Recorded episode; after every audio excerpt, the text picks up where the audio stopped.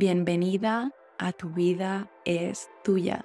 Yo soy Adriana y aquí quiero invitarte a que cojas las riendas de tu vida, a que te des el permiso para reflexionar, para entender qué es lo que quieres y no te quedes solo en las ideas y vayas a por ello, porque tu vida es tuya.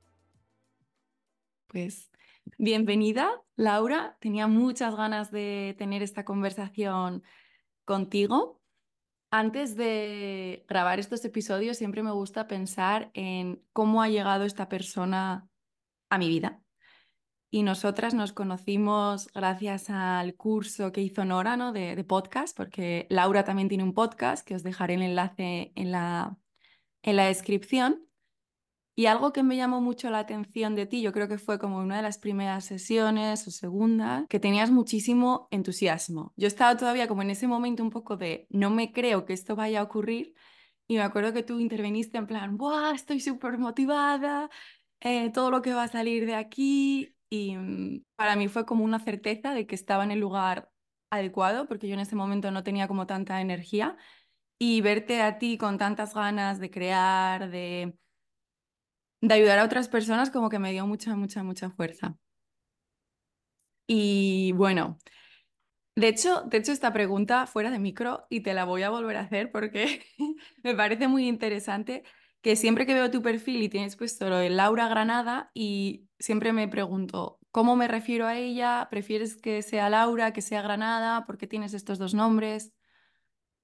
Bueno, eh, Adri, muchísimas gracias por la invitación. Eh, me llevo varios días pensando como en esta charla que vamos a tener y, me, bueno, primero estoy súper agradecida, me entusiasma mucho. El entusiasmo es una, como algo que me acompaña y que también, bueno, según vayamos charlando acerca de todo esto, iré trayendo, pero es algo que he tenido que entrenar mucho en mi vida, ¿no? Y, y es algo que he tenido que traer un montón en realidad conscientemente, como que no he sido siempre esta niña entusiasta, ¿no?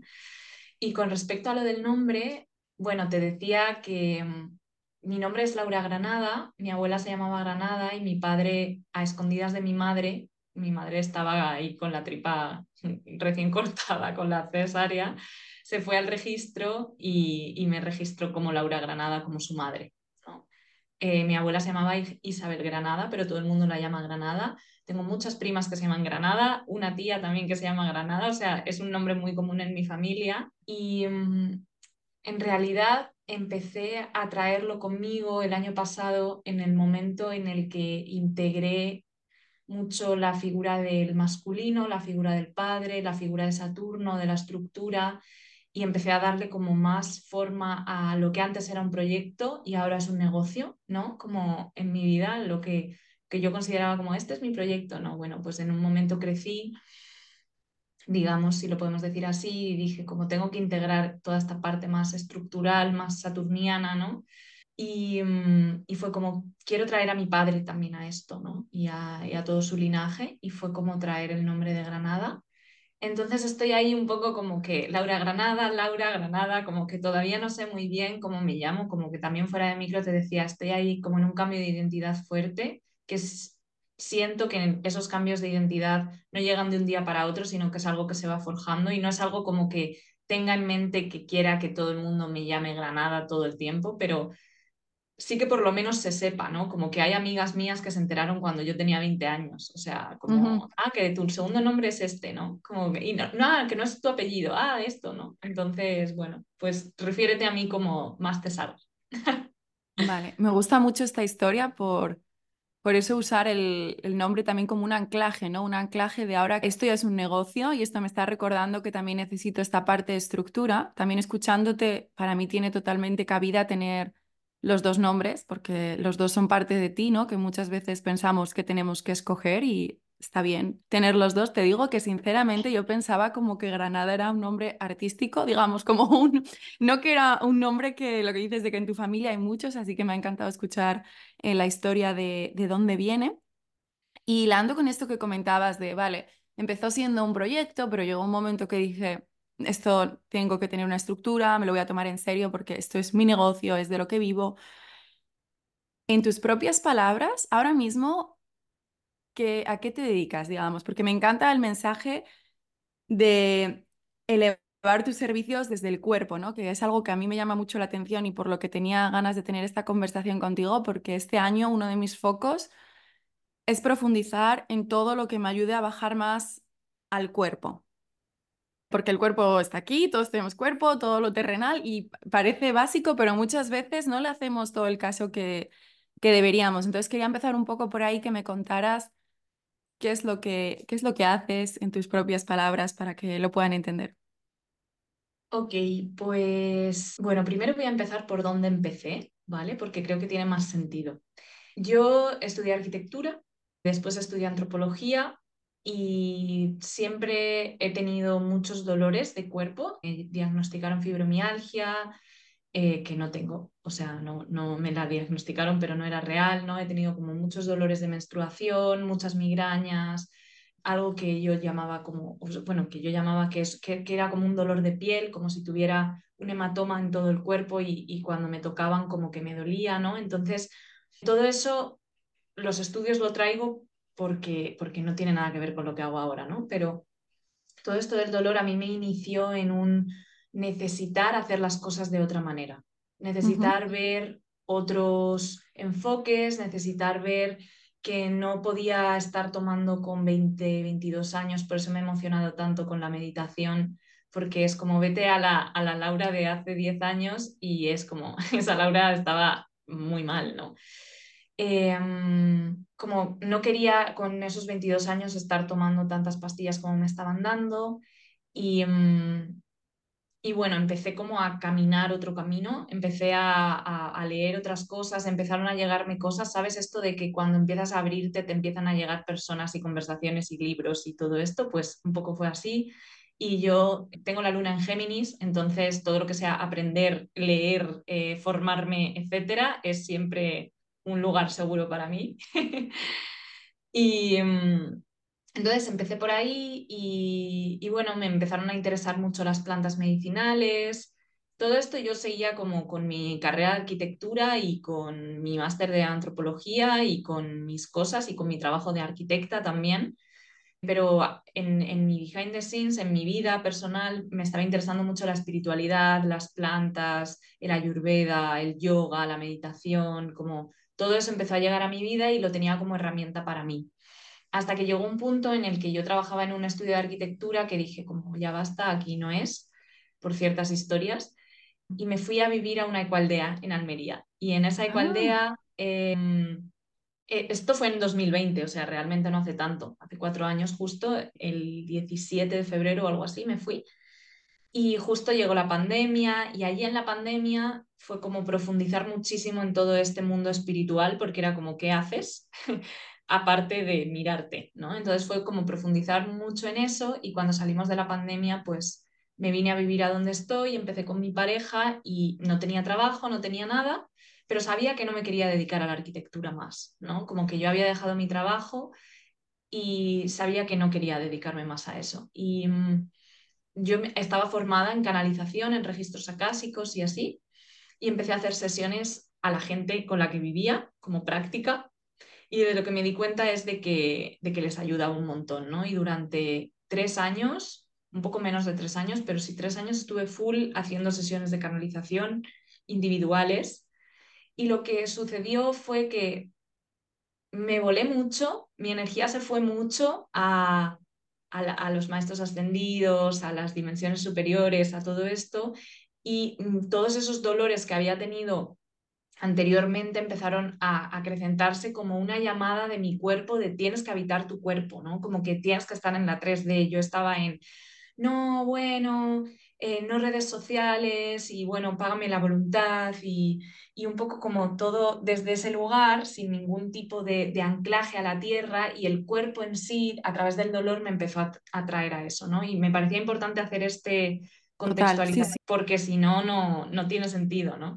Entonces ahí de lo que me di cuenta en las últimas, los últimos meses de, sesiones de canalización que hacía, yo sobre todo tenía mujeres, porque siento que somos mujeres las que movemos esto, pero también tenía hombres, pero sobre todo eran mujeres que tenían muchísimo potencial, muchísimas ganas de, yo lo que veía en su energía era que querían dar al mundo, ¿no? Querían dar muchísima magia al mundo, querían entregar sus dones en forma de, de, creaciones, en forma de arte, en forma de sanación, en, diferentes formas. Y, yo no paraba de dar el mensaje porque te tienes que atrever, te tienes que atrever, te tienes que atrever. Junto con eso vino ese dolor físico que me hacía bajar al cuerpo. Entonces, cuando yo ya bajé al cuerpo y realmente cambié radicalmente mi alimentación, me apoyé muchísimo en las plantas, llegó el cacao ceremonial a mi vida, llegaron los hongos, que son las herramientas con las que yo utilizo, me di cuenta de que eran herramientas que nos hacían estar en el cuerpo, estar sanas en nuestro cuerpo, no tener miedo de estar en nuestro templo, en nuestra vasija, en nuestra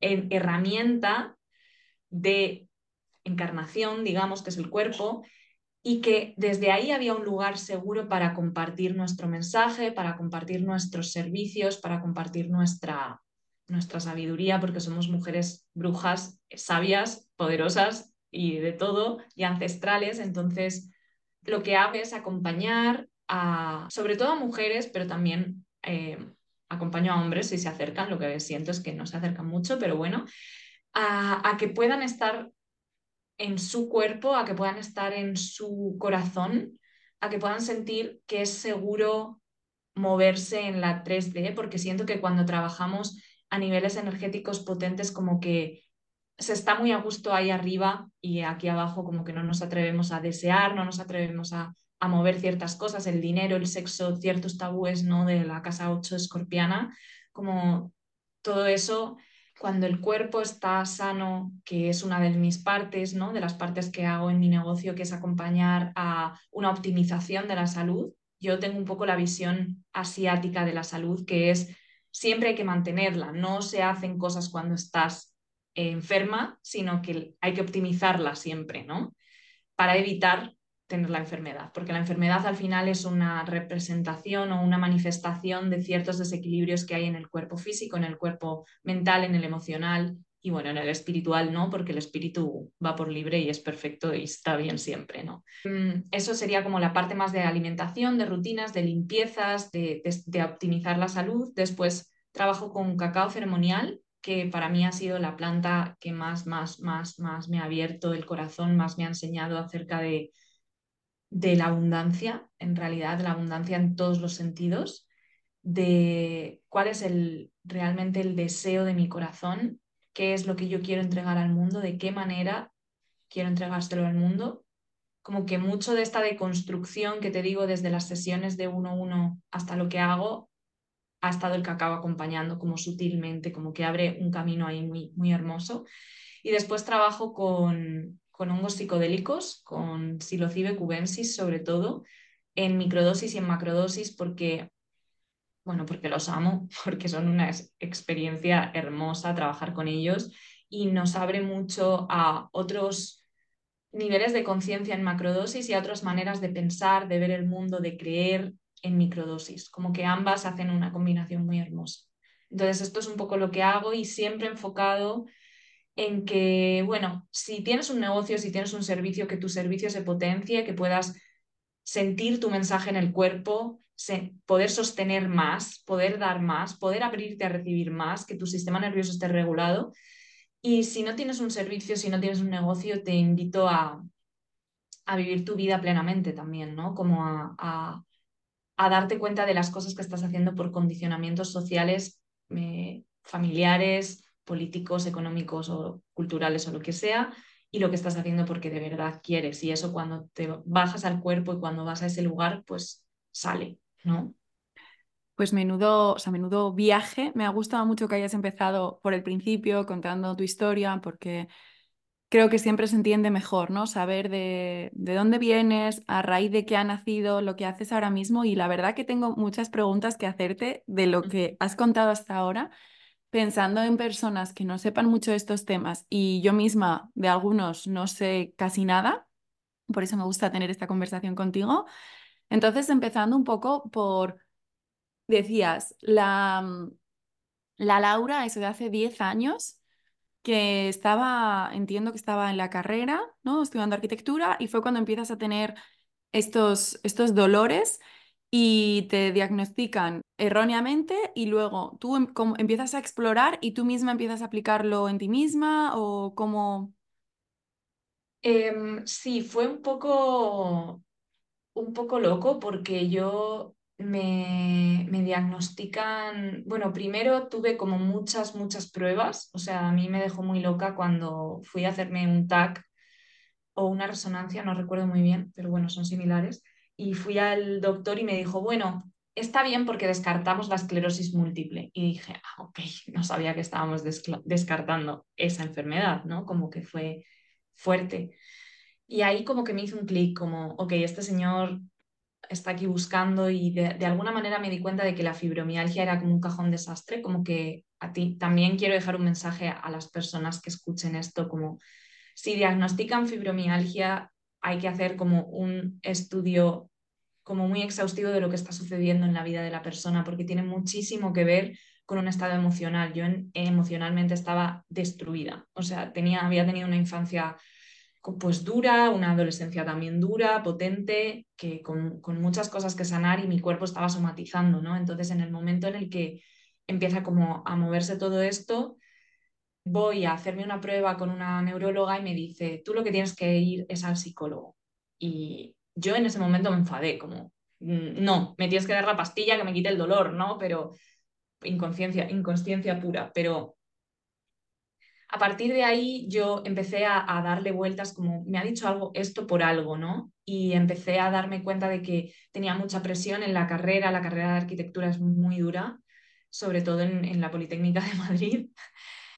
Y mmm, me estaba sintiendo muy infravalorada, me estaba sintiendo muy dolida, todas las cosas que venían de mi familia, todo esto me estaba pesando y no lo había podido mirar de ninguna manera. Entonces, de alguna manera se empezaron a caer algunas fichas y dije como, bueno, pues me voy a ir un mes a África, ¿no? Como que vino una amiga de, de, África, de Tanzania, y la vi tan feliz que dije, yo necesito ir ahí, porque, porque sí, necesito, porque necesito sentirme así. Y fue un mes maravilloso.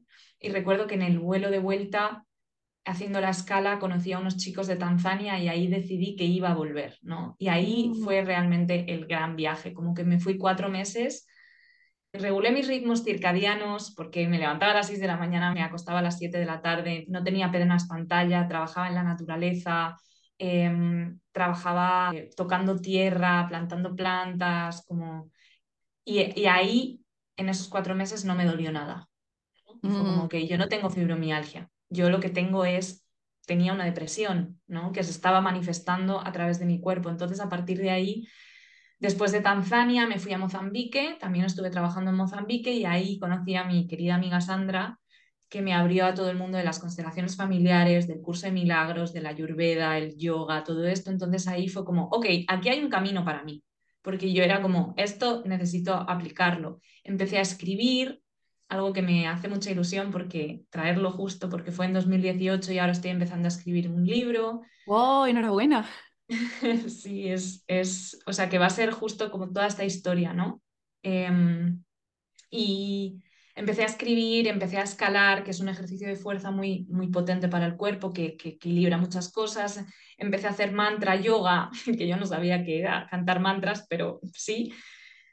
Y me, me empezó a sentar muy bien y en esa misma época mi madre estaba muy enferma con cáncer y yo estaba sosteniéndome con eso, ¿no? Como que de repente empecé a mejorar y me di cuenta como es por aquí, es con el ayurveda, es con la alimentación, es... entonces lo empecé a aplicar en mí. Siempre lo he aplicado todo en mí. De hecho, todas las cosas que ofrezco es porque llevo meses o años ya detrás moviéndolo yo, experimentándolo yo, eh, como encarnándolo también, ¿no? Excepto el cacao, que el cacao fue como, yo ya tenía una relación muy grande con las plantas y cuando conocí el cacao fue como, "Mm, tú tienes que compartir esto. Y yo estaba en México todavía y cuadré una ceremonia de cacao aquí en mi casa y fue la primera que hice y desde entonces no he parado. Pero todo lo demás sí que ha sido como, bueno, evidentemente el camino del cacao también me está dando muchos cambios, ¿no? También mi manera de ofrendarlo y todo, pero pero sí, todo siempre desde tengo que experimentar qué es lo que me pasa a mí, porque al final somos diferentes, pero la tecnología del cuerpo es la misma. O sea, Mm. tenemos un corazón, dos pulmones, un hígado, dos riñones en general, ¿no? Un cerebro, dos ojos, o sea, como que Sí. funciona igual. Vale, entonces entiendo que fue esa curiosidad tuya, ¿no? Esas ganas de, de explorar algo nuevo, porque me queda entonces, vale, hiciste estos viajes, luego no sé si volviste a retomar la carrera.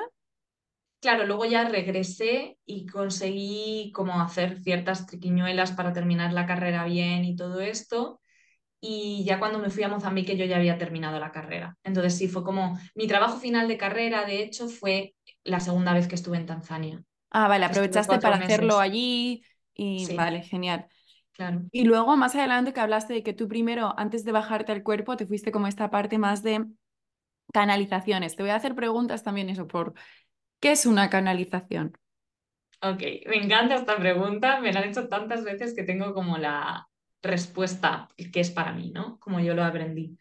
Yo aprendí canalización con maestros ascendidos, canalización de la energía, con mi maestra que está en, en Girona y es una mujer maravillosa.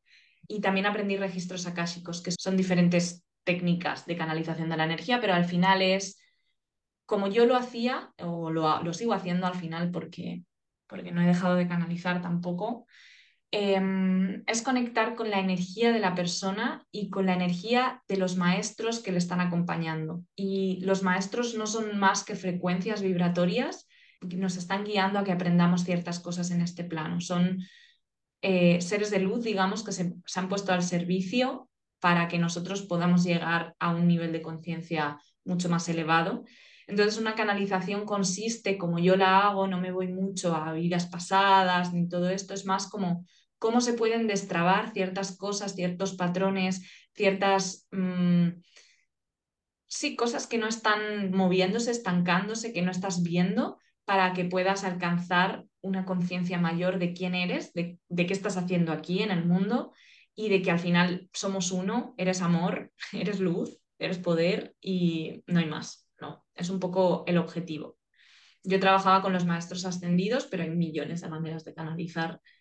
Y, y bueno, sí, eh, claro, yo lo que quería era estar bien en esas dimensiones, ¿no? Como, bueno, ahí los maestros, yo les sentía y les sigo sintiendo como ahí en esas dimensiones todo está bien, no existe la dualidad, ¿no? Entonces hay una parte, en mí rechazaba todo lo que nos está dando la dualidad, que hay placer y hay alegría y hay goce, pero también hay, hay, hay tristeza, hay dolor, hay mmm, pues la otra parte de la moneda, ¿no? Pues bueno, la vida. Es la vida, totalmente. Entonces, muy bien, entiendo que eso, primero te fuiste como a ese plano de entender más la espiritualidad y luego dijiste, oye, el cuerpo me está volviendo a mandar señales, ¿no? Porque eso comentabas de que estabas otra vez somatizando. Sí, mira, lo que a mí me pasaba eh, cuando, cuando a mí me diagnosticaron fibromialgia, yo tenía, yo recuerdo que me dolían hasta las uñas, o sea, yo me apretaba así en las uñas y me dolía, ¿vale? O sea, un dolor en todo el cuerpo que no, que no le recomiendo a nadie y por eso hago lo que hago, ¿no? Porque es como, ay, por favor, optimiza tu salud antes de que te pase nada porque el dolor es horrible y muchas veces se puede evitar, ¿no?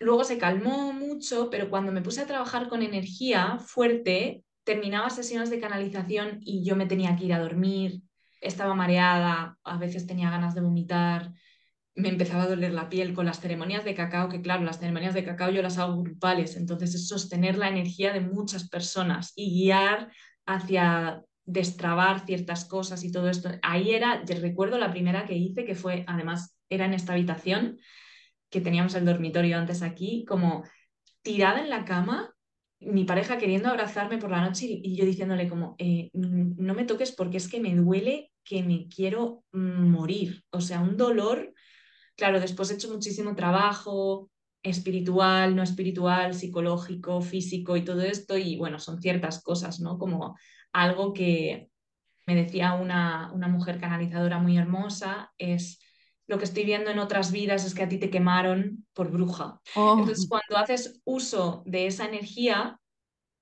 poderosa, te duele la piel, como si se te estuviera quemando como si fuera esa quemadura, ¿no? Entonces fue como, ok, entiendo más cosas, ahí pues se van calmando, ¿no? A día de hoy ese dolor lo sigo teniendo en momentos muy extremos, pero nada que ver, nada que ver. Y, y, ahí fue cuando dijiste que descubriste los hongos, el cacao, igual, ¿cómo te adentraste tú en ese mundo? ¿Cómo llegaron a ti? Pues bueno, los hongos siempre los he conocido, en realidad, creo que todos los conocemos, ¿no? Yo, pero bueno, primero el cacao, el cacao, yo me fui a México en 2021 y, mm, y sabía que algo tenía que darme México y pensaba que era algo así, como unos hongos, un peyote, un algo así, ¿no? Yo iba en plan, voy a por una planta de poder ahí, va. Mira, cuando yo me volví a casa con la maleta llena de cacao, dije, ok, la vida me está queriendo decir algo porque yo iba a por una experiencia así me estoy volviendo con un chocolate caliente. O sea, me refiero que la expectativa fue diferente, pero ahí yo conocí a mi maestro Keith. Bueno, primero conocí a mi maestro de herbolaria, que es mexicano, que por eso conocía el cacao, porque yo estaba en, en la ciudad donde él vive y le escribí y me dijo, venga, pues vente a mi casa, nos conocemos en persona porque era, era online todo lo que había hecho con él y además tengo una ceremonia de cacao. Entonces yo fui a esa ceremonia de cacao y flipé. Era alrededor de un fuego, bueno, impresionante. Y ahí me dijeron, Keith, em, que es nuestro maestro, el maestro de ellos y después ya también fue el mío, hace este retiro en, en Oaxaca y, queremos, bueno, vente, te, te va a gustar, vente. Bueno, pues fui y todo el trabajo con Keith es impresionante, todo lo que, hace lo que hacía ese señor, porque falleció hace casi un mes. Y fue una iniciación en mi luz, ¿no? en el poder con, con, mi luz y en lo que tenía que entregar al mundo y él es a lo que se dedicaba, ¿no? como a recordarnos que somos trabajadores de luz, que estamos aquí para cambiar el mundo, que si estábamos en su, en su ceremonia es porque teníamos muchísimo poder y muchísima energía para, para hacer todo eso, así que se dedicaba a, moverte la energía de una manera cuántica muy loca, ¿no? Entonces, a partir de ahí, pues te puedes imaginar el magnetismo que tuvo el cacao para mí y empecé a trabajar con él, empecé a tomarlo y naturalmente ha ido como, he ido creando una relación con él de, vale, pues ahora es hora de que me compartas de esta manera, como las plantas trabajan de esa manera. Recuerdo que una vez me dijiste como, qué interesante ese punto de vista que traes en el episodio del podcast acerca de las plantas y es que no solamente tomo una planta como porque me duele la cabeza porque me duele la tripa, sino es creo una relación con un ser vivo, son seres vivos y tienen una frecuencia cada una diferente y al final todas nos están llevando a un lugar de unidad que es el amor, es la compasión, es el poder. Entonces el cacao tiene mucha la capacidad de abrir el corazón, de, de que entremos en ese lugar de, soltar, de que no hay, no hay juicio, que solamente el corazón es un lugar completamente magnético. que recuerdo, ahora que lo mencionaste, cuando escuché ese episodio tuyo del podcast, que hacía referencia al aspecto físico de la planta, digamos, como desde la curiosidad de invitarnos a pensar si esta planta tiene esta pinta es porque nos da esto. No sé si nos puedes dar algún ejemplo como los que ponías allí, y también del cacao, porque a mí eso me gustó mucho, yo soy una persona muy visual. Entonces, como pensar, empezar a ver las plantas de otra manera, ¿no? De por qué tiene este aspecto, por qué se, porque sí. Em, a mí me ayuda mucho pensar en dónde están creciendo también, aparte de la forma, en ver en dónde están creciendo. El ejemplo más claro que pongo siempre es el de la aloe vera. El aloe vera crece, yo vivía en Almería y había mil de aloe vera, ¿no? Como en todos lados. Y el aloe vera es una planta refrescante. Es una planta que si te quemas en ese desierto, vas a tener la medicina en esa misma tierra para curarte la quemadura del sol, ¿no? Entonces, eso es un poco lo que traigo, como que si piensas dónde está creciendo, te va a hablar mucho de la energía que tiene esa planta y de, la, de las capacidades que tiene para curar. Por ejemplo, la cola de caballo es una planta que crece en sitios que tiene como mucha agua, que están como estancados, ¿no? Y lo que hace en el cuerpo es mover las aguas del cuerpo y depurar los riñones y depurar el sistema urinario. Entonces, empezar a ver dónde crecen y ver lo que hacen en el cuerpo es muy interesante. Por ejemplo, la ortiga. Esto creo que sí que te, te va a gustar. La ortiga es una planta que si tú vas y la coges con la mano, te vas a pinchar. O sea, es una planta que pone límites. Las plantas también tienen referencias planetarias. Todo esto es herbolaria, es ocultismo, es alquimia, es pagiria, todo esto es, es, es lo más oculto de las plantas que ha habido siempre, pero está escrito y el regente de la ortiga es, es, Marte. Entonces, esa energía que tiene de poner límites, de crecer como quiere. Yo tengo mi patio ahora que tendré, o sea, tengo, no sé, 30 metros cuadrados de, de tierra y todo está lleno de ortiga. O sea, la ortiga ha dicho, yo aquí me planto y aquí, y aquí crezco, ¿no? Y si tú la coges con la mano, te, te vas, a, te vas a pinchar está, y a ti te ayuda a poner límites, te ayuda a enfocarte, te ayuda a, a, ir con esa energía más marciana de foco, de dirección, ¿no? Tiene una energía como muy masculina también. Entonces, esa forma que está teniendo tan, tan picuda, ¿no? Con esas hojas tan así, te está diciendo como, ojo, que, que tengo presencia. Sí. No es una rosa que es suave, ¿no? La forma de la rosa que es suave, los colores que, que los tocas, pero sin embargo la rosa también tiene esas, esas eh, espinas. Sí si coges la rosa súper super rápido, te vas a pinchar, igual que si coges a una mujer en su femenino súper fuerte, te va a decir como, por aquí no. Pero si la coges delicadamente, con los dos deditos, algo que no pasa con la ortiga, y la cortas, tú tienes tu rosa, ¿no? Entonces, mm. Esa es un poco la manera en la que yo he aprendido de herbolaria, la que me gusta trabajar con las plantas, además de todo lo que hacen en el cuerpo, que es maravilloso, ¿no? Que todos los principios activos de todas las medicinas vienen de ahí. Pero bueno, y el cacao crece, es, es un árbol chiquito, eh, como un arbusto, en realidad no es un árbol así como gigante, como puede ser una manguera o algo así. Y los frutos son como, como, como así como alargados. Y si te fijas en todas estas superfood que hablan, como los dátiles, el cacao, eh, los mangos también un poco dicen por ahí, como tienen esta forma alargada. Entonces a mí me da que pensar como esa forma tiene algo en común en todos los frutos, ¿no? Esto es algo, Sí, sí. esto es una teoría mía que estoy ahí investigando todavía. Interesante, me encanta esto también de ver que todo esto está al alcance de nuestra mano, digamos, las plantas están ahí, lo ignorantes que somos. em, de Bueno, no, también porque, eh, perdona, eh, también porque venimos, o sea, como que en realidad todo esto no es solamente conocimiento indígena, ¿no? De, de América Latina o de, de África, de no sé qué, es que también estaba en Europa. Lo que pasa es que a nosotras nos quemaron en Europa. Mm, Las mujeres que tenían o las personas que tenían ese conocimiento en Europa, hubo una aniquilación muy fuerte. Entonces se perdió muchísimo conocimiento de eso. Pero está Paracelso, que fue el, que acuñó las- la alquimia y la espagiria en el siglo XV y el siglo XVI, empezó a trabajar como con los elementos también, como que en Europa también existía esto. Lo que pasa es que. Y sin, y pues, sin irnos tan lejos, yo esto sí que mi abuela, como esta generación, sí que recuerdo que usaban las plantas para todo, pero como que es algo que se ha rechazado, menospreciado y no se ha seguido transmitiendo, ¿no? Que ahora yo creo que estamos volviendo un poco hacia allí. Veo como que hay una mayor división de la sociedad en cierta parte y hay una que está siendo cada vez como más consumista, más individualista y hay otra que estamos yendo un poco más hacia, no hacia atrás, sino hacia los orígenes, hacia ver lo que hemos perdido y es tan, tan útil, ¿no? Como puede ser el, uso de las plantas, ¿no? Que estábamos hablando también de, del cacao y lo que decías de que el cacao ahora ya está llegando también a Europa, ¿no? Pero el cacao originalmente, ¿dónde es donde hay como más cultura de cacao?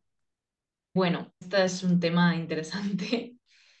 Las ceremonias de cacao, como las conocemos hoy en día, en realidad no son algo ancestral, ¿no? No siempre se han hecho ceremonias de cacao con el espíritu del cacao, es decir, tomándote un chocolatito caliente y lo llamo así, un poco despectivo, pero es porque me hace gracia, Eh, y, y conectando con el espíritu del cacao. No se ha hecho así, se ha hecho de otra manera. Por ejemplo, en Guatemala se hacen ceremonias de fuego y siempre se ha tenido el cacao con las semillas de cacao porque es una planta potente y es una planta sabia y se echaban al fuego en esas ceremonias. Bueno, las ceremonias de fuego de, de los mayas son una cosa espectacular, o sea, es como una transformación brutal. Y es muy importante que tengamos esto en cuenta, ¿no? Porque ahora que hay tantas ceremonias de cacao, es como, no, es algo ancestral. No, las ceremonias de cacao no son algo ancestral, llevan 30, 40 años y de las primeras personas que empezaron a hacerlos fue Keith Wilson, el, el, el maestro, que yo Maestro que comentaste, sí. Sí. Y bueno, donde más crece, crece mucho en África, crece en Centroamérica, crece en algunos países de Sudamérica, crece sobre todo en clima eh, tropical. Y por eso en España, pues no, todavía no, no se puede. Lo han intentado, pero no se puede. Y, mm, y, hay dos tipos de cacao. El cacao forastero, que es el que sobre todo se utiliza para chocolatería, todo esto, que tiene más cafeína que teobromina, que la teobromina es la sustancia principal del cacao. El cacao, el nombre en latín es teobroma cacao. Teos significa Dios y broma significa alimento, alimento de los dioses, mm, ¿no? Qué bonito. Entonces, el cacao forastero tiene más cantidad de cafeína, que es un estimulante que va al sistema nervioso central. La teobromina es un estimulante que va al sistema cardiovascular. Entonces es diferente la estimulación que te da. No es una estimulación de pico, sino es una estimulación como más de, de valle, ¿no? Y mm, el cacao criollo, que es el que crece sobre todo en Centroamérica, en lo que se llama Mesoamérica, que es un poco como México, Guatemala, a lo mejor un poquito más abajo, pero más o menos por ahí, eh, es un cacao que tiene más cantidad de teobromina. Y esa teobromina es lo que hace es activar el corazón, activar el ritmo del corazón y el, toda la sangre, cómo se mueve en el cuerpo.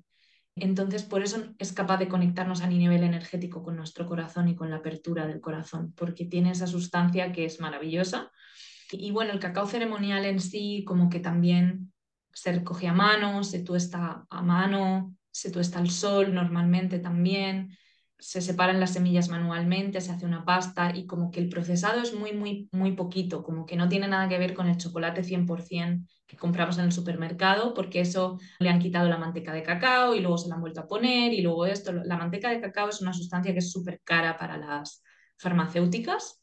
Entonces, Em, pues se vende, se separa y se vende y por eso conseguimos tener el chocolate como tan finito. El cacao que yo vendo al final se te quedan un poco de pozos en, en el fondo siempre porque es más, o sea, no se, no se deshace tanto, se quedó en un, en un paso previo de la, del, mm, proceso, Justo eso te quería preguntar, que cuál era la diferencia entre el cacao ceremonial y el cacao al que estamos familiarizados, que un poco lo acabas. Claro, Sí, es un poco eso y sobre todo también como las personas que dicen como no, yo tomo cacao 100% en polvo.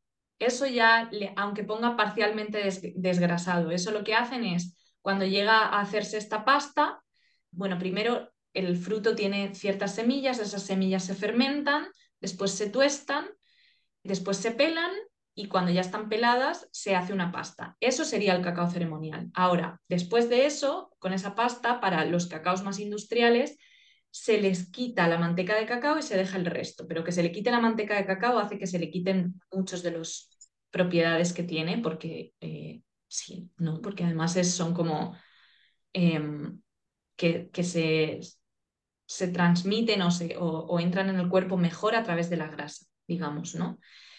Mm, entonces le quitan la manteca de cacao y se hace un proceso de alcalinización y de bueno, de, como para suavizarlo y para hacerlo polvo. Entonces ahí es donde conseguimos el, cacao en polvo. Después para hacer chocolate pues se hacen otros procesos. Pero cuando pone parcialmente desgrasado es que siempre le han quitado la manteca de cacao para poder hacerlo en polvo y después a lo mejor le han añadido un poquito de manteca para que tenga algo de grasa y así. ¿Y cuáles son las propiedades del cacao ceremonial? ¿Qué es lo que te aporta a nivel de, de cuerpo? Claro, esto es algo que a mí me, me encanta porque lo que me he dado cuenta con todo este camino y con todo el estudio que he hecho es que todas las cosas que parecen como, ah, espiritual y me tomo el cacao y todo esto, si después te vas al cuerpo y a la parte biológica y científica, desde esa señora ciencia, te das cuenta de que tiene unas sustancias pues maravillosas, ¿no? El, eh, como decía, pues es estimulante, es un estimulante del sistema cardiovascular, con lo cual no va a generar esa ansiedad, ¿sabes? Ese sudor frío y esa taquicardia que a veces da el café cuando te cae mal, cuando tu sistema nervioso no está pudiendo como sostenerlo, pues eso el cacao lo, lo, lo tiene como diferente, sí que estimula y sí que te puede dar como bum bum ahí en el corazón, pero em, pero es de otra manera. También da mucha alegría, eh, tiene ciertas moléculas que son parecidas a neurotransmisores que hay en nuestro cuerpo que hacen, por ejemplo, que el cerebro tiene unos neurotransmisores y entonces llega esta sustancia y en vez de que se enganche la dopamina al neurotransmisor, se engancha esta sustancia, entonces se queda más dopamina libre en el cerebro, con lo cual tenemos mucha más energía tenemos mucha más ganas de hacer ejercicio, de bailar, de movernos, por eso está muy de moda como las, las static dance con ceremonia de cacao, con tomas cacao y te dan ganas de moverte en realidad. Total. Que... Pero es por las sustancias que tiene. Tiene feniletilamina, que es la sustancia que segregamos cuando, cuando hacemos ejercicio, tiene anandamida, que es la sustancia que segregamos cuando estamos enamorados. Entonces, tiene triptófano, tiene magnesio, el magnesio relaja mucho los músculos. A nivel fisiológico, lo que está haciendo es darle relajación a los músculos, darle mucha nutrición al sistema nervioso porque tiene una grasa muy noble y muy linda, em, darle como movimiento al sistema cardiovascular, o sea, si estás sano y no has tenido ninguna operación de corazón en los últimos seis meses, ocho meses, está muy bien que tomes cacao. Eh, si no, pues hay que ver ciertas cosas, ¿no? También es un alimento fermentado, tiene ciertas cosas, ¿no? Como que también es un alimento fermentado potente que si hay mucha inflamación te puede sentar regular. Entonces ahí, ahí hay que ver, ¿no? Por ejemplo, una de las chicas de la, una de las chicas de la comunidad me decía el otro día, es que lo tomé y vomité. Y dije, ok, ahí hay que ver otras cosas en tu cuerpo. Entonces, como que no le echemos la culpa a la planta en sí, sino que también es el terreno que lo recibe. O sea, entonces, sí. Justo lo que decías, de, yo descubrí de hecho el cacao en, en Bali, que era una ceremonia de cacao y static dance. Pero sí que noto que de aquella o sea, yo lo probé, me lo pasé súper bien, fue la primera vez que hacía static dance, así que fue como un subidón, que es verdad que yo se lo achacaba más al static dance que al cacao, porque nadie me explicó como lo que significaba ni nada, entonces no entendí muy bien. Y ahora siento como que este año ha vuelto a mi vida a raíz de mm, las ceremonias de luna que estoy haciendo aquí. Y bueno, de casualidad o no casualidad, porque es lo que dices, que al final las personas van llegando que este año dije que tenía muchas ganas de eso, de todo lo que sea bajar al cuerpo. Y en la primera ceremonia que hice este año llegó una chica que hace talleres de tantra y cacao. Y me dijo, es que el cacao encajaría súper bien aquí. Y, y, luego justo te vi tú que salías ese episodio, ¿no? Hablando de tu maestro y me lo escuché y me pareció súper interesante. Entonces como que sí que siento que la vida me está diciendo como, uy, hay que aprender un poco más de, del cacao y algo que quiero eso, entender más. Yo también tengo la luna en Géminis, como tú decías, a mí todo lo que sea aprender eh, me encanta. Y, y, esa parte educativa creo que es, que es importante también, porque cuando ella ese día y ahora me estás explicando tú, ya lo ves desde otro prisma. No es como, vale, me tomo esto y ya está. Es como también tener esa conciencia de lo que hace tu cuerpo, porque eso, yo por ejemplo erróneamente había achacado todo ese efecto al static dance, porque es algo como que noto, en plan, me estoy moviendo y esto me ha subido, ¿no? Pero también es esa, esa combinación de, de los dos, que esto me lleva a preguntarte en qué momentos tú recomiendas o crees que está mejor como tener el cacao. ¿Lo puede ser en cualquier momento? O... Bueno, primero quiero hacer un apunte con esto, porque yo también te llevo viendo con tus círculos y todo esto, y también he sentido como que qué lindo eh, el cacao en esos círculos de luna, porque además también no es lo mismo tomarlo por la mañana que por la noche, como que mm. te, te, conecta mucho con los sueños, te conecta mucho con, con, con ese mundo onírico y, también con, esas, con esos otros planos, ¿no? Con esos maestros ascendidos, con todas esas otras dimensiones, ¿no? Pero también los elementos, también las, como te decía, ¿no? La, por ejemplo, la ortiga tiene el elemento básico que es eh, el agua y el fuego, el cacao tiene tierra y fuego. Entonces, el fuego, por un lado, como que nos conecta con el canal, con la sabiduría, y, la tierra nos, nos hace encarnar, nos hace estar aquí, nos hace querer estar aquí también, ¿no? Entonces, para mí fue muy importante eso y es muy lindo. ¿Y mm, cuándo recomiendo tomarlo? Pues a ver, dependiendo de la dosis, porque una dosis ceremonial va de 35 gramos a 42. Keith, por ejemplo, cuando hacía sus ceremonias te ponía 42 gramos y eso es muchísimo, o sea, muchísimo. Pero claro, él movía la energía como para ello. Si tú te tomas un cacao ceremonial, ya sea de 35 gramos, que es lo que yo pongo en ceremonias, para ponerte delante del ordenador, no lo vas a pasar bien, porque tu cuerpo va a querer moverse y va a querer estar haciendo cosas y todo esto. En una ceremonia guay, entonces esa dosis por ahí. Pero después, si lo quieres introducir en un día a día, está perfecto. O sea, yo lo tomo casi todos los días, como mm, yo no tomo café porque no lo necesito, pero, pero por ejemplo mi hermana, que sí que es muy de café, durante un tiempo ha, ha cambiado el café por el cacao, y, le ayuda muchísimo también y además te ayuda a estar como mucho más blandita y ahí se puede utilizar una dosis como de, de 10, 15, 20 gramos, dependiendo de lo que vayas a hacer, ¿no? O incluso menos. O sea, yo tengo chicas en la comunidad que toman tazas de 5 gramos de cacao, que es súper poquito, pero eso les sirve, ¿no? Como que es una planta también que, pues eso, que no pide tampoco. También siento que la relación con las plantas no tiene que ver con la cantidad, sino con la calidad de la relación que estás creando con ella. Entonces, por ahí, pues. Vale, un poco también experimentando, ¿no? Lo que dices tú también de.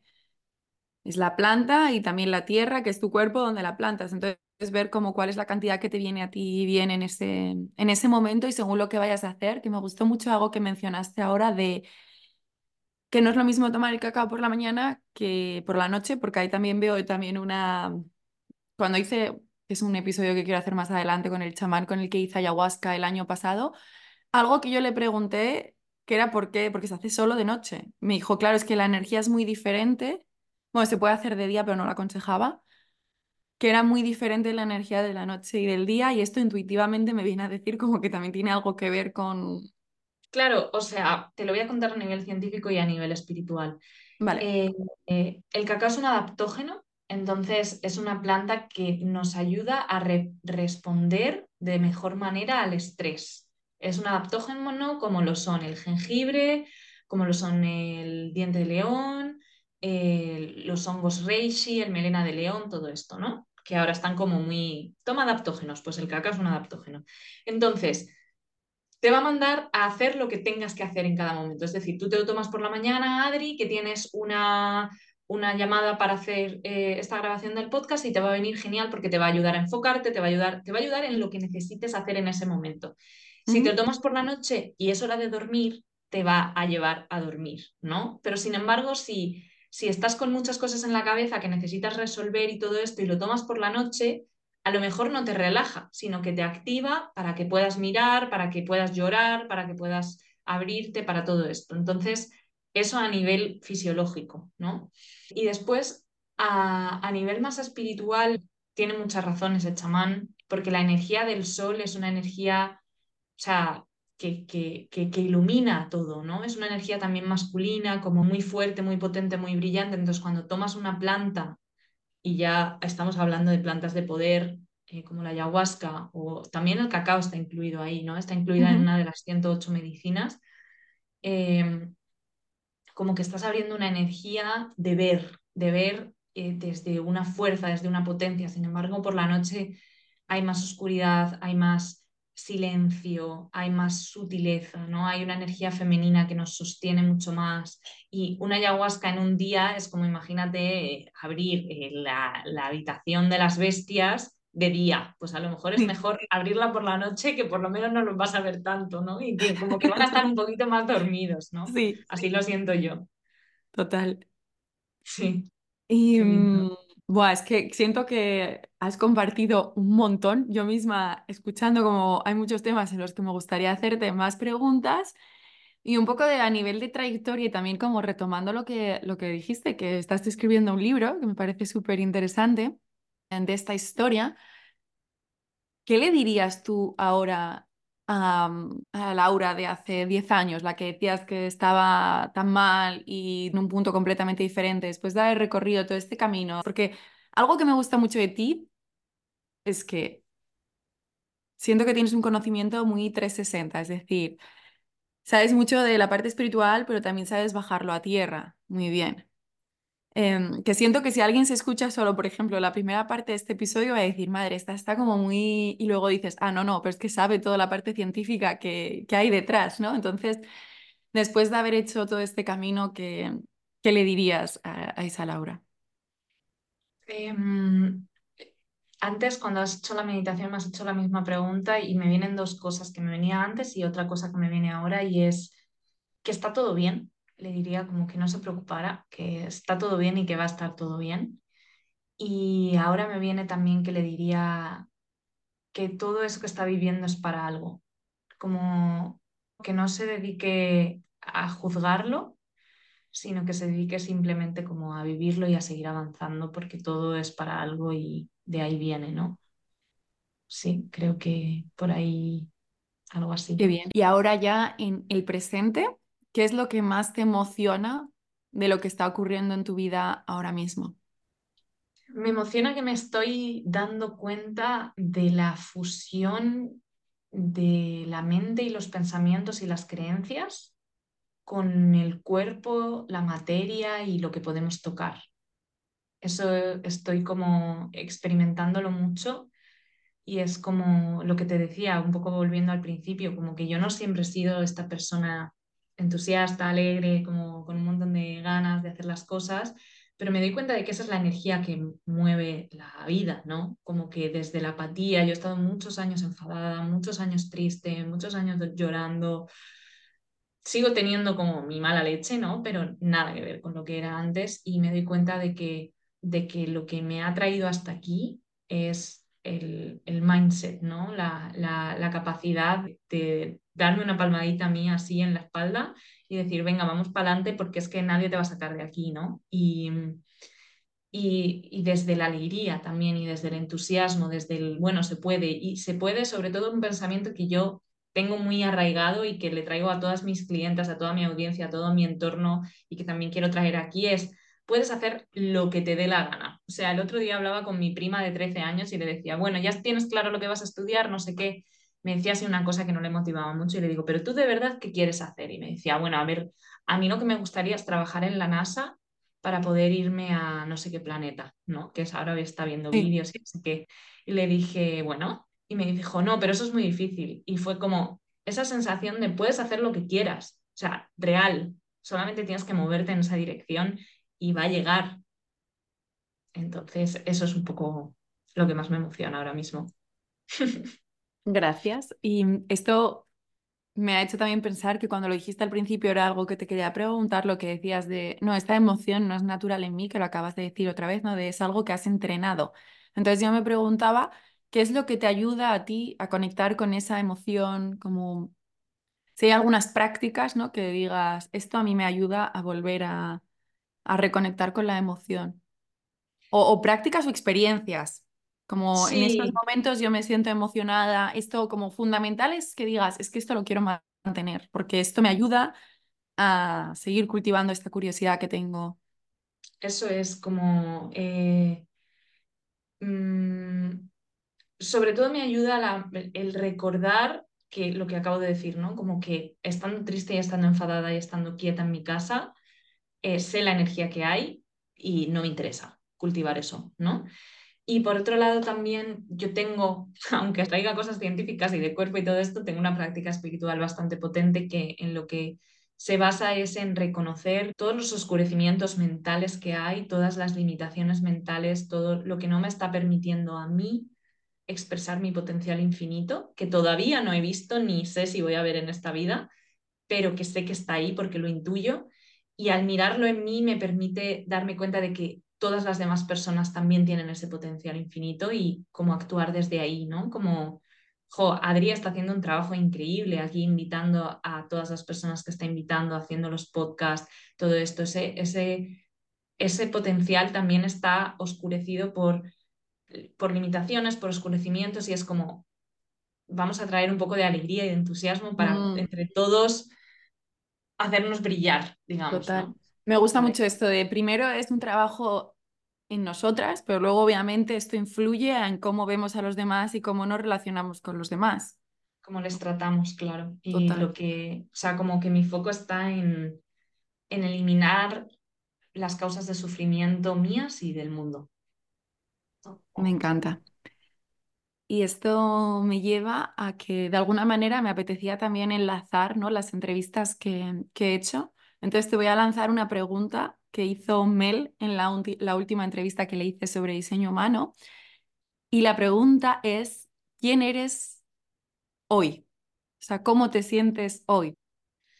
¿Quién soy hoy? Pues soy una persona que está aquí para compartir de todas las maneras que pueda el conocimiento que tiene, con gran accesibilidad y disponibilidad para todo lo que sea bien y lo que me haga vibrar y lo que sea bueno para el mundo. Y y una persona que le importa el cuerpo como herramienta para expresar todo nuestro potencial Mm, compartirlo con el mundo. qué hermoso. ¿Y mm, hay alguna pregunta que no te suelen hacer y que te gustaría que te hicieran más? Mm, qué interesante esto. Una pregunta que no me suelen hacer y que me gustaría que me hicieran. Sí, ¿cómo está tu corazón? Porque yo Ah, la hago mucho y me la hago mucho a mí misma, pero nadie me la hace, solamente un amigo chileno, que es el que me trajo toda, toda esta idea, pero nadie más me la hace y me, y me parece una pregunta que me gusta responder. Vale, así que te la voy a hacer ahora mismo de cómo está tu corazón. Mi corazón está en calma, sabiendo que no necesita nada, en realidad. Genial, pues qué sensación tan, tan bonita, ¿no? De la calma al final es lo que buscamos todos de una forma u otra. ¿Y mm, dónde te pueden encontrar? Porque hay como muchísima información y estoy seguro de que va a haber personas que van a escuchar esto y van a tener ganas de más, porque ha sido como un pequeño aperi- aperitivo de, vale, el cacao, microdosis, todo lo que sea del cuerpo. ¿Dónde pueden ponerse en contacto contigo o de qué forma tú les puedes ayudar? Lo que te nazca compartir ahora. Pues ahora en este negocio eh, tengo tres pilares de comunicación, que son el podcast, que es el que comentabas al principio, se llama Eleva tu servicio desde el cuerpo, mi Instagram, Laura Granada Luengo, y mm, la newsletter. La newsletter es mi lugar de experimentación porque ya que estoy escribiendo este libro, pues estoy escribiendo. Estoy disfrutando mucho de escribir esos emails. Son esos tres pilares y siempre están sucediendo cosas dentro de mi negocio, siempre estoy lanzando espacios de, con hongos, con cacao, con, con alimentación, con más conocimiento y ahí en esos tres canales pues los voy eh, informando, los voy comunicando y los voy trayendo al mundo. Genial, pues dejaré todo en la descripción para que puedan ponerse en contacto contigo. Y he aprendido un montón de ti. Me he quedado con ganas de más. Es verdad que estaría aquí preguntándote sin parar, pero me ha encantado compartir este rato contigo. y a mí contigo. Y tengo el deseo también de en algún momento ir físicamente a donde estás. Porque Yo es verdad, bueno, de esto no te he preguntado nada, pero a modo de cierre, tú ahora, porque para mí eso sería como uno de mis grandes sueños, tener una casa como tú, donde haces también eh, encuentros, ¿no? Sí, estamos rehabilitando una casa que estuvo 15 años cerrada eh, aquí en Extremadura, que es de la abuela de mi pareja y tenía el típico, pues no sé, granero o algo así. Estaba lleno de cosas y dijimos como esto es tiene un potencial increíble. Entonces lo rehabilitamos y lo hemos convertido en una sala de yoga a la que estás súper, súper, súper invitada cuando quieras venir a hacer lo que quieras. Podemos combinarlo con baños de hielo, que sé que también los Sí, amas. Eh, y ese es el, el lugar. Se- en Instagram estamos como espacio amarillo 77. En mi casa hay un montón de cosas amarillas pintadas y bueno, ahí hacemos cosas. Yo hago ceremonias de cacao, hacemos baños de hielo, hacemos formaciones de yoga y de diferentes cositas. Así que sí, es un lugar bien hermoso y mm, la verdad que es una de las manifestaciones más hermosas que he hecho porque me, me enfoqué mucho eh, mentalmente en, en llegar a un lugar así. qué chulo. Pues enhorabuena por estar haciéndolo, por estar haciéndolo ya y que solo el principio, porque estoy segura de que vas a hacer mucho, mucho más. Así que Mm. nada, seguimos en contacto. Muchísimas gracias. Gracias, gracias a ti, Adri, y gracias a todas las personas que escucháis con el corazón abierto. Espero que hayas disfrutado de esta conversación tanto como yo. Estoy segura de que alguna de las palabras de Laura ha despertado en ti cierta curiosidad y me encantará saber también cómo lo has recibido tú, ¿no? Siempre que quieras me puedes escribir por Instagram, que es Adriana barra baja Vázquez barra baja González. Y para mí lo principal de este episodio es que te haya despertado las ganas de empezar a escuchar y cuidar más a tu cuerpo. La importancia de bajar al cuerpo es enorme porque nos está mandando señales continuamente y simplemente tenemos que empezar a escucharlas antes de que ya estén grillitando. Así que te deseo que te cuides muchísimo, que te escuches, que trates a tu cuerpo con todo el amor que se merece, porque tu vida es tuya. Y te mando un abrazo enorme, enorme, enorme, enorme, enorme, enorme, enorme, enorme. Que tengas un día estupendo.